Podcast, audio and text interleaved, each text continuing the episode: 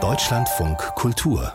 Länderreport die Generation der heute 80 bis 90-Jährigen, sie ist ja bekannt als Kriegs- oder Nachkriegsgeneration und viele von ihnen, die wissen ja noch, was es heißt, von Essensmarken leben zu müssen. Sie sind erwachsen geworden im Wirtschaftswunder, zumindest im Westen, und man denkt oft über sie, denen geht's doch eigentlich gut. Die haben ja noch eine Rente, eine sichere Rente. Aber die Sache ist dann doch nicht so einfach. Das hat unser Bayern-Korrespondent Tobias Krone erfahren. Er hat nämlich mit Rentnern und Rentnerinnen gesprochen, von denen viele im Grunde ganz bescheidene Leute sind, die sehr lange gearbeitet haben und trotzdem jetzt unter der Armutsgrenze leben. Die Wohnung des Ehepaars Schof im Münchner Vorort Neuried wirkt voll. Wanduhren, Puppensammlung, Reisesouvenirs an den Wänden. Manche haben schon gesagt, bei euch schaut's aus wie im Museum. Doch auch die rustikalen Schreinermöbel in hellem Holz, ein Relikt aus den guten, früheren Zeiten, können über die finanzielle Situation nicht hinwegtäuschen. Ich habe eine Rente von, glaube ich, 650 Euro, meine Frau 850 Euro. Und ein bisschen einen kleinen Betrag kriegen wir von der Sozialversicherung. Und wir liegen also trotzdem, ich habe das einmal ausgegeben, wir liegen trotzdem unter der Armutsgrenze. Also bei Weitem eigentlich. Zumal im teuren Großraum München. Die Armutsgrenze für ein Paar liegt laut Stadtverwaltung München bei knapp 2500 Euro. Schon die Miete für ihre 85 Quadratmeter Wohnung kostet knapp die Hälfte davon. Jenny Schof, 75 und ihr Mann Georg, 91 Jahre alt, hatten großes Pech. Die beiden hatten in einem bewegten Leben mit Kinderkriegen, Scheidung und Jobwechseln wenig in die Rente eingezahlt und sich stattdessen als selbstständige Handwerker 200.000 Euro auf die Seite gelegt. Ein Anlageberater zog sie über den Tisch. Er wurde gefasst und verurteilt.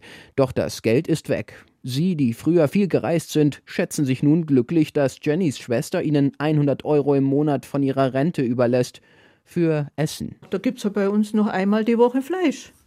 Dann gibt es Nudeln und Gemüse, Gemüseeintopf und ja, sowas halt, gell? Das reicht uns aber. Während das jetzt noch nach einem nachhaltigen Speiseplan klingt, plagen die beiden auch Zukunftssorgen. Ja, wenn man dann in ein Pflegeheim müsste, mit unserer Rente, da, da könnte man überhaupt nichts bezahlen. Und Gespartes haben wir auch nicht mehr. Also wie wird es dann? Vor einiger Zeit hatte Georg Schof ein Problem. Ich hatte dann Probleme mit ähm, Gehör und bräuchte auch ein Hörgerät. Und da habe ich bei dieser Dame, die da am Sozialamt im Außendienst ist, gefragt, ob da Sozialamt für so Rentner, ob es einen Zuschuss gibt für Geräte oder für, für, für Zahnersatz, was man halt selber zahlen muss. Und die haben das natürlich verneint, da gibt es nichts vom Sozialamt. Doch die Dame vom Sozialamt habe ihnen dann den Tipp mit dem Verein Ein Herz für Rentner gegeben. Der greift seit 2017 RentnerInnen bei finanziellen Nöten unter die Arme, dank Spenden großer Stiftungen und Unternehmen. Mal mit einer Waschmaschine, mal mit Obstkörben bis hin zum Deutschlandticket. Gegründet hat den Verein Sandra Bisping. Früher hat sie als Werbekauffrau und stellvertretende Chefredakteurin mehrerer Unterhaltungsmagazine gearbeitet. Jetzt ist sie Teil des Vereinsvorstands. Gerade viele, die in Pflegeberufen gearbeitet haben, als auch Handwerker, Reinigungskräfte, also all die, die wir brauchen, auch in den Unternehmen, aber die rutschen komplett in die Altersarmut. Tendenz? Dramatisch.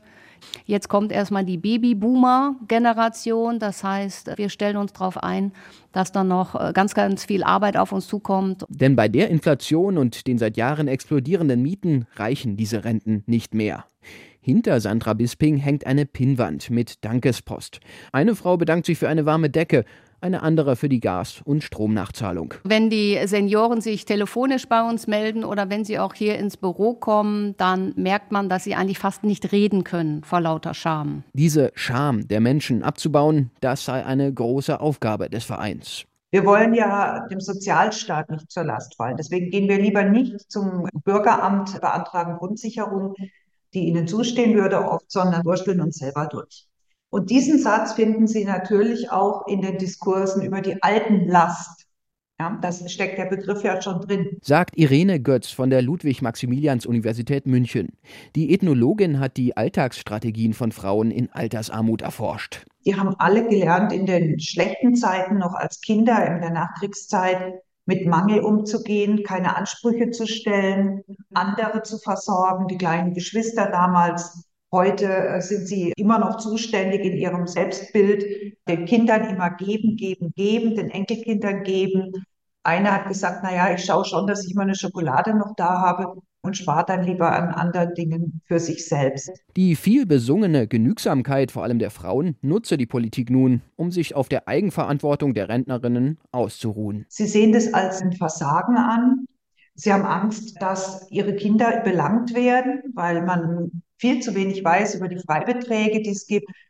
Ähm, es ist sicherlich eine unglückliche Bescheidenheit. Kinder sind nämlich gesetzlich dazu verpflichtet, ihre Eltern finanziell zu unterstützen, aber nur, wenn sie über 100.000 Euro brutto verdienen.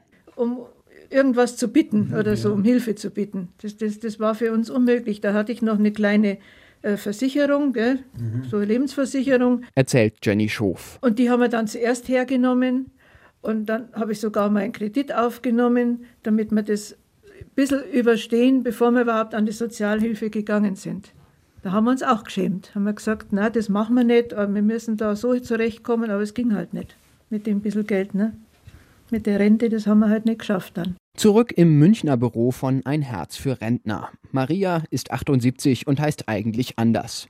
Ihr hat der Verein schon einen neuen Kühlschrank finanziert. Und immer wieder gibt es für sie auch mal Konzert- oder Theaterkarten.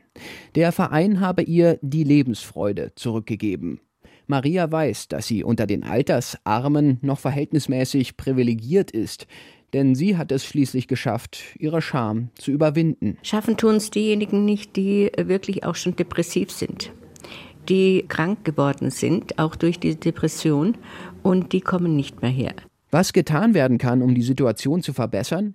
Zum einen, sagt die Ethnologin Irene Götz, wären da die Kommunen gefragt, die zum Beispiel in Arztpraxen offensiver werben müssten für die Angebote. Also es ist ganz viel da an, an sozialen Unterstützungsleistungen, aber die müssen an die Älteren auch hingeführt werden. Und dann wäre da ja noch jede und jeder einzelne von uns, die wir mit unseren Eltern über vieles, aber selten über Geld sprechen. Warum kann man nicht auch mal fragen, kommst du eigentlich mit deiner Rente zurecht? Die werden dann immer sagen, ja, selbstverständlich, aber man kann ja zwischen den Zeilen lesen. Mit diesem Tabu müsse die Gesellschaft brechen individuell und auch politisch, damit nicht private Vereine die Rentner, die in Armut leben, am Leben halten müssen, sowie ein Herz für Rentner. Beim Staat wäre das in besseren Händen langfristig und der hat da im Moment ein Problem.